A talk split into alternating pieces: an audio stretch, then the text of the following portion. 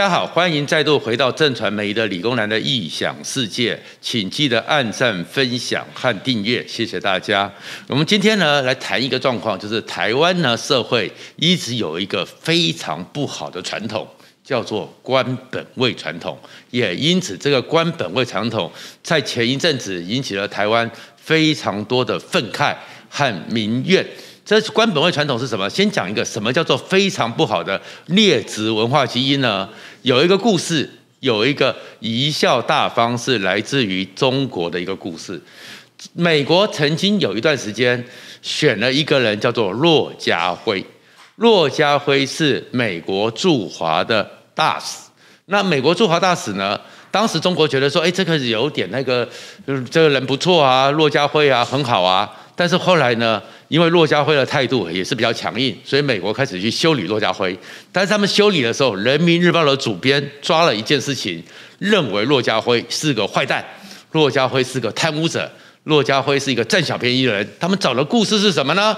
就是骆家辉去美国。从美国出发去北京上任当驻华特使的时候，这是多大的一个官呐、啊！官字出来，中国的文化传统、汉民族的文化里面，官着是就要威威风凛凛的。所以骆家辉当时呢，没有想到竟然是穿着休闲服，和他太太、小孩背着背包，然后到了西雅图机场的时候呢，还用优待券去换一杯咖啡。哇，这是多么的寒寒碜呐！这哪像个官呢？然后到了整个中国之后，也是一样，还到他的二手的货品店里面去买旧的床垫，然后这样子，他们就讲，然后后面呢又发现他去重庆去哪边，在整个中国都做经济舱，然后中国人就觉得这简直太扯了嘛。小小的官都应该坐商务舱、头等舱了，所以所以他们就开始把这些事情列举出来之后，抨击骆家辉这个人是个贪污者，这个人是个心眼不心术不正的人。你看，他都通坐经济舱去赚那个差价，是要想办法连这种钱都要 A。可事实上，在美国有联邦旅行规范。里面定得非常的清楚，一个现代化的民主国家，任何的官，他其实就只是一个职位，他并没有特别高贵，他没有，并没有比任何人都非常的高人一等，也没有因此则必须享受一般人不一样的尊崇，因为在美国的规范里面，除了总统、副总统、国会议长、各部部长以及某一次作为美国代表的特使。这个时候，美国会配给他行政专机，我们也看到了好几次的，就是行政专机。剩下来的一律，美国任何官员、公务人员出访或是进行各种旅行，都坐民航机，没有专机。第二个，以整个经济舱为主，所以其实在美国里面，官没有特别大。官就是做经济舱，不，所以骆家辉完完全全没有去 A 钱，就是做经济舱。只有像中国这样一个封建几千年，官很大，然后懂了一点点绍兴师爷传承下来的等音奉词、舞文弄墨、弄墨的手段。就以为官员很大，官员很伟大，官员很厉害，他们呢很自然的就要去坐头等舱，他们就要去坐商务舱。那这样的一个文化，中国是这样子。当然前一阵子我们的奥运，因为也是出现了这样的状况，官员坐了商务舱，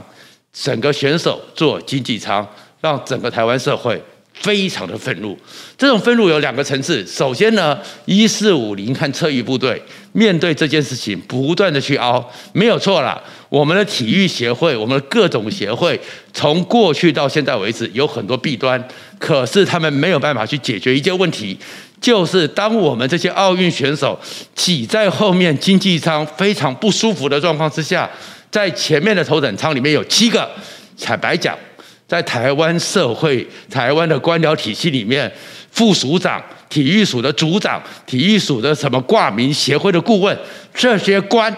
说实话，第四等、第五等根本就是小官，他们大剌剌的坐在商务舱里面，享受权益、享受舒适，这才是让人民更愤慨的地方。因为台湾也是跟欧美社会一样，我们都是主权在民，公仆就是公仆，国家的主人是人民，不是共产党那种社会。结果这些官大剌剌的坐在商务舱，毫无自觉。这才是人民生气的地方，而这种生气里面，为什么这件事情会引起这么大的愤怒？还是跟台湾社会当前最重要、最反感的疫苗问题有关。其实它是爆发出来一个，就是高官商务舱、选手经济舱，然后呢，幕僚莫德纳、百姓等高端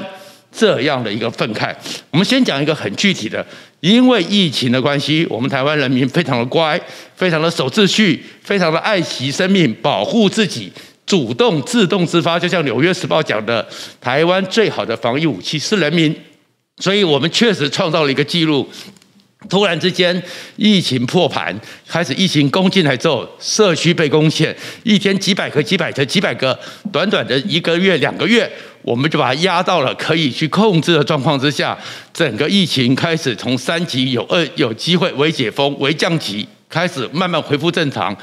这个时候大家也都知道，打疫苗最重要，所以全民打疫苗也拼了命、卯足了劲。到目前为止，应该是呢，我们达到月底百分之二十五的覆盖率没有问题。到目前为止，大概已已经有六将近六百万人也打到了疫苗，然后继续也在排队。可是接下来之后，老百姓是会算数的，老百姓是有常识的，就发觉到有个状况是有点不太对劲。这种不太对劲在哪里呢？在于是我们就用数学来算。到目前为止，台湾到货的疫苗，包含是自己买的，包含被赠送的 A 利加莫德纳八百九十万剂，然后现在已经打到了五百七十几万，将近五百八十万，六十万剂，剩下来那台湾还剩下多少疫苗？第三轮四十八岁以上开打也是上百万人，三百万里面莫德纳。三百万里面，莫德纳还必须没有办法混打，所以第一波两百多万人打了第一剂莫德纳的人，你剩下的莫德纳将来还是必须留给他们。所以事实上，台湾当然账面上还有很多疫苗，可是实际库存里面，很多时候大家就问了：下一波呢？疫苗接下来四十八岁以下能打到什么？或者是现在这个六月、七月？打完第一剂的人，八周到十二周，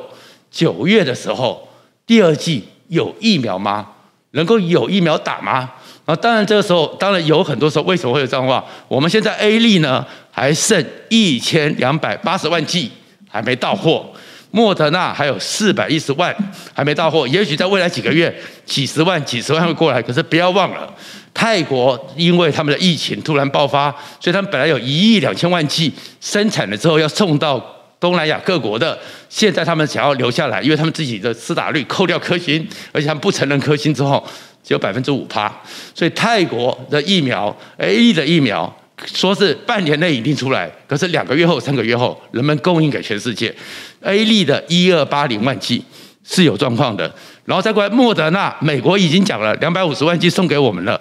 因为全世界还有需要，包括他最近也送给泰国、送给越南，台湾暂时不会有美国再送莫德纳。那剩下来买的四百一十万剂，里面有两百多万剂要优先给打过第一剂的人，所以其实莫德纳也不多。那台湾接下来疫苗靠什么？一个幸运的就是你第一剂打过 A 利的人，然后。郭台铭、台积电、慈济一千五百万剂的 BNT，如果开始有进来几百万、几百万，目前说是九月底，希望顺利。那可是这个时候是不是要进行 A 加 B 的一个状况？A 利加上 BNT，政府开放吗？那如果没有 A 加 B，那这个时候怎么办？接下来的第二剂疫苗没有打到的疫苗，它的权益在哪里？然后再过来一个状况，我们再去算。再去算是什么呢？如果这个时候到这，剩下的只有一个状况，那就是日本在送，除非日本在送，不然我们九月、十月的疫苗，其实一看四十八岁以下，也许再往下拉，还是有接近九百万人、千万人，他的疫苗一定有，但是哪一天哪一种不知道。这个时候，让人家为什么对官员愤怒的状况？台湾这种从大陆延续的汉文化的官本位，这种情况会出来，就是你会看到，竟然是第二类，到现在为止不愿意公布的。那七千三百名所谓的协助防疫重要的政府官员，包含是一起开会的幕僚，包含是同住家人，甚至是食药署里面所谓的编制外的约聘雇人员，他们已经被公布排队打第二剂莫德纳。当老百姓都不知道自己，当老百姓都自己不知道他们下一剂的疫苗在哪里，你们这些官。要去做商务舱，你们这些官已经排队打第二剂的莫德纳，高官莫德纳，百姓等高端。因为大家算一算，最后我们解决疫苗的方法，也许是高端。我们很努力的做出来国产疫苗，然后希望它成功，希望它有效。可是对于老百姓来讲，选择竟然变成这么无奈。国际上有品牌的，你这些小官先抢先拿。这才是老百姓愤怒的地方，所以其实台湾这里面一直有个问题，就是官本位文化。好不容易做个官，他就以为他很大，根本忘了我们是主权在民的国家。你这些官其实只是仆人，仆二仆七主。仆人吃牛排，主人吃阳春面，这才是台湾社会对于这些官愤怒的情况。所以，不管是商务舱，或是高端莫德纳，其实已经不是那些到底是什么疫苗。忍受一下子的问题，而是你们这些官，尤其是这一些不是靠自己能力，只是靠着跟对了组织，只是靠了会写一些公文书，你们就高高在上，让现代化的民主社会非常愤怒。台湾不是中共，台湾的官不应该跟中国共产党一样，还是那种封建思维。可事实上，坦白讲，台湾的官场里面，从我采访经验里面，还真的蛮无奈的。蛮无奈到什么程度？一直有那种官本位，有官就是大，官大学问大的一个恶劣传统。有一件事情呢，大家没注意到。你看，我们很多公家部门，像行政院，都有很多保警。在十二零零八年的时候，一个最荒谬的画面，那就是我们只要当了官，就有他很了不起造成的一个结果。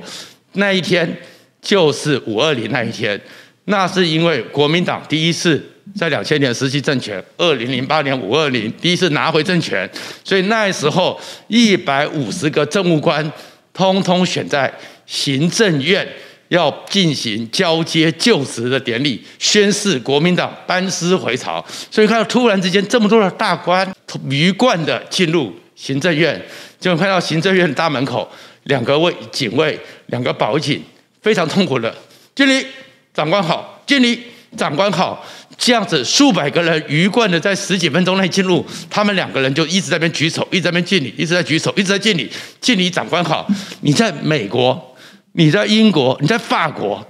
你在日本，你有看过一个小官、一个署长、一个局长进去的时候要有这样子的敬礼长官好吗？这个东西竟然会有，而他们的文化是怎么流程的？是因为台湾人只要当了官以后，都觉得自己了不起。为什么行政院会有这个规范？是因为当时民进党第一次执政之后，有一些民进党的官，民进党这些在野的人过去穿草鞋，突然穿了皮鞋。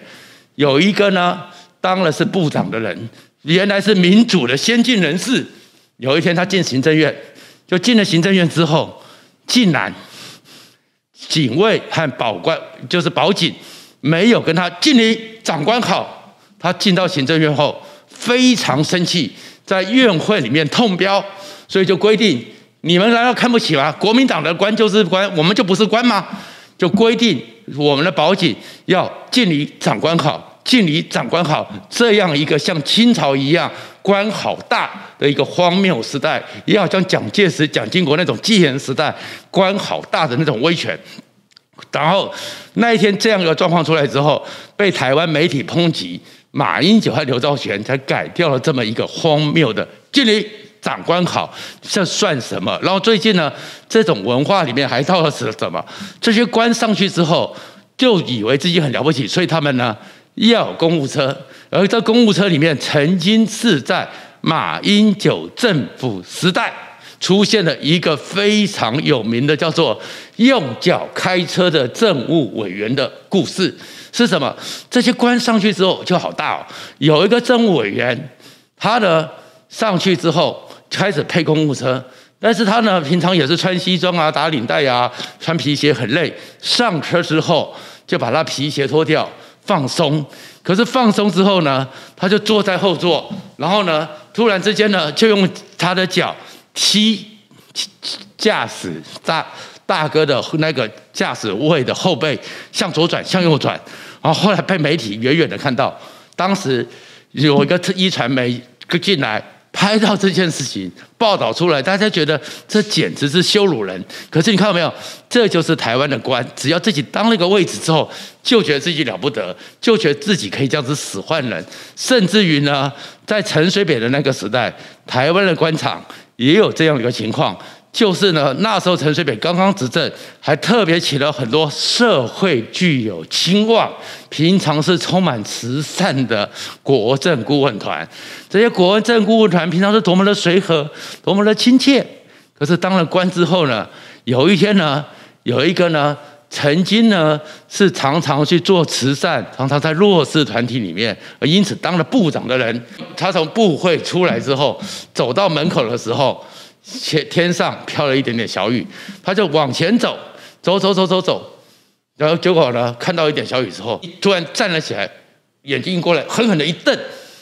瞪那些水户，水户竟然没有帮他打伞。其实从阶梯下去过来，总共五公尺而已，开了车门就进去。当他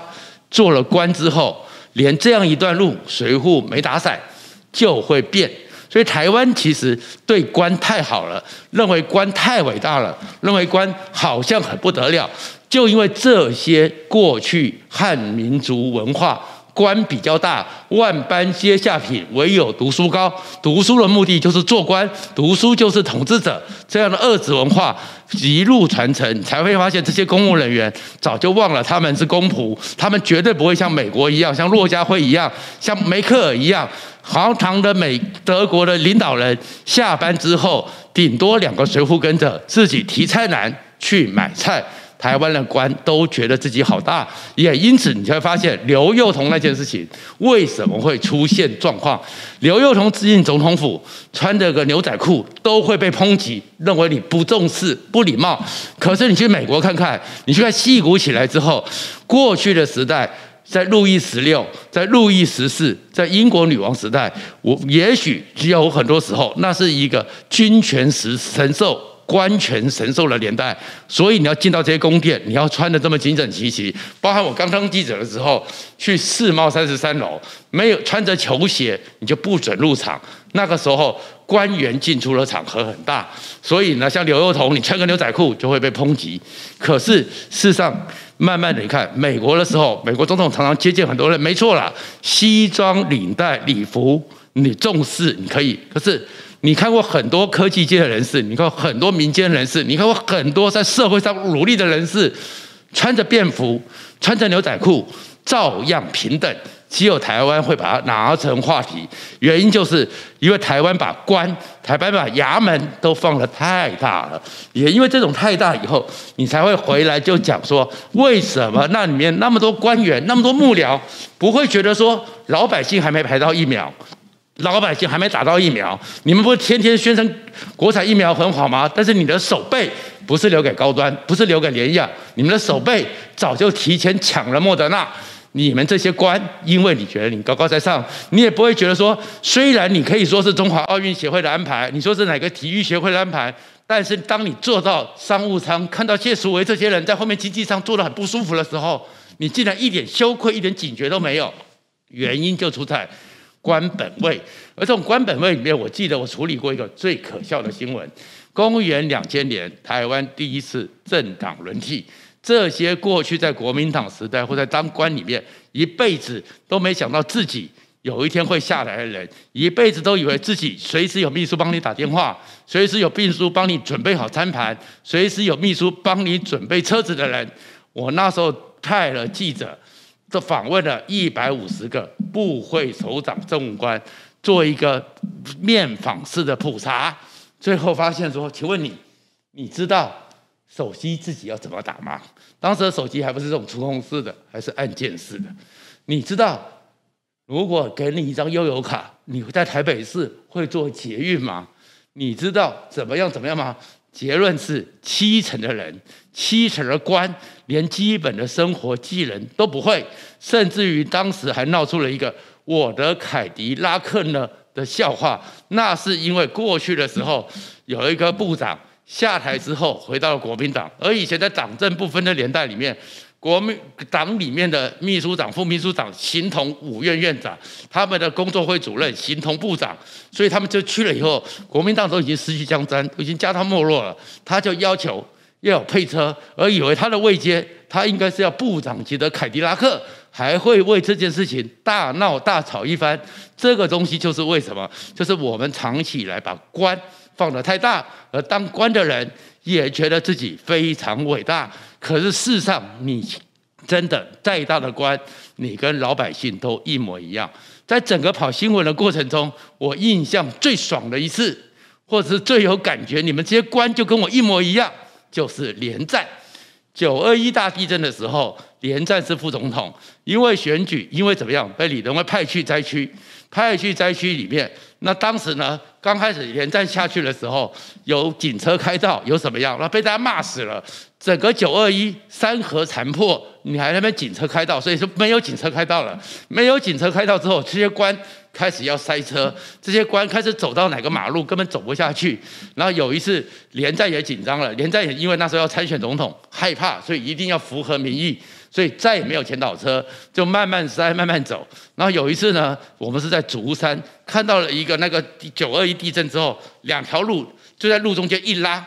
整个那个一拉开以后，差了五公尺，路都这样断了。一路看之后，突然之间经过了一个倒掉的土卡土土卡丑，就是那瓦房里面，车子前面的车队突然停下来了。连战呢下来之后，几个随扈站在他旁边往外挡着，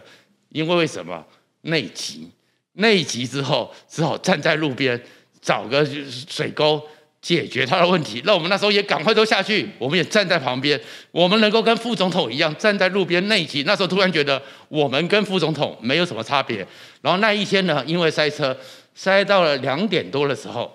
才到达原来预计十二点前要的泰山休息站。到了二楼的时候，帮连战准备，连战拿起了一个十元的一般的蜜豆奶。突然之间喝下去之后，笑容灿烂，跟一般的小孩子喝到一个冰冷的蜜豆奶在大热天一模一样。你那天就知道，其实说穿了，就算你贵为副总统，你能够吃的、你能够用的，或你的快乐，其实跟老百姓一模一样。所以今天是从这疫苗，从这个奥运里面，我们可以知道，台湾真正对于官场里面，其实官，你的官本位文化。你跟中国大陆那边延续过来的绍兴思维，官很大的官本位，总有一天会被台湾人给唾弃掉。谢谢大家。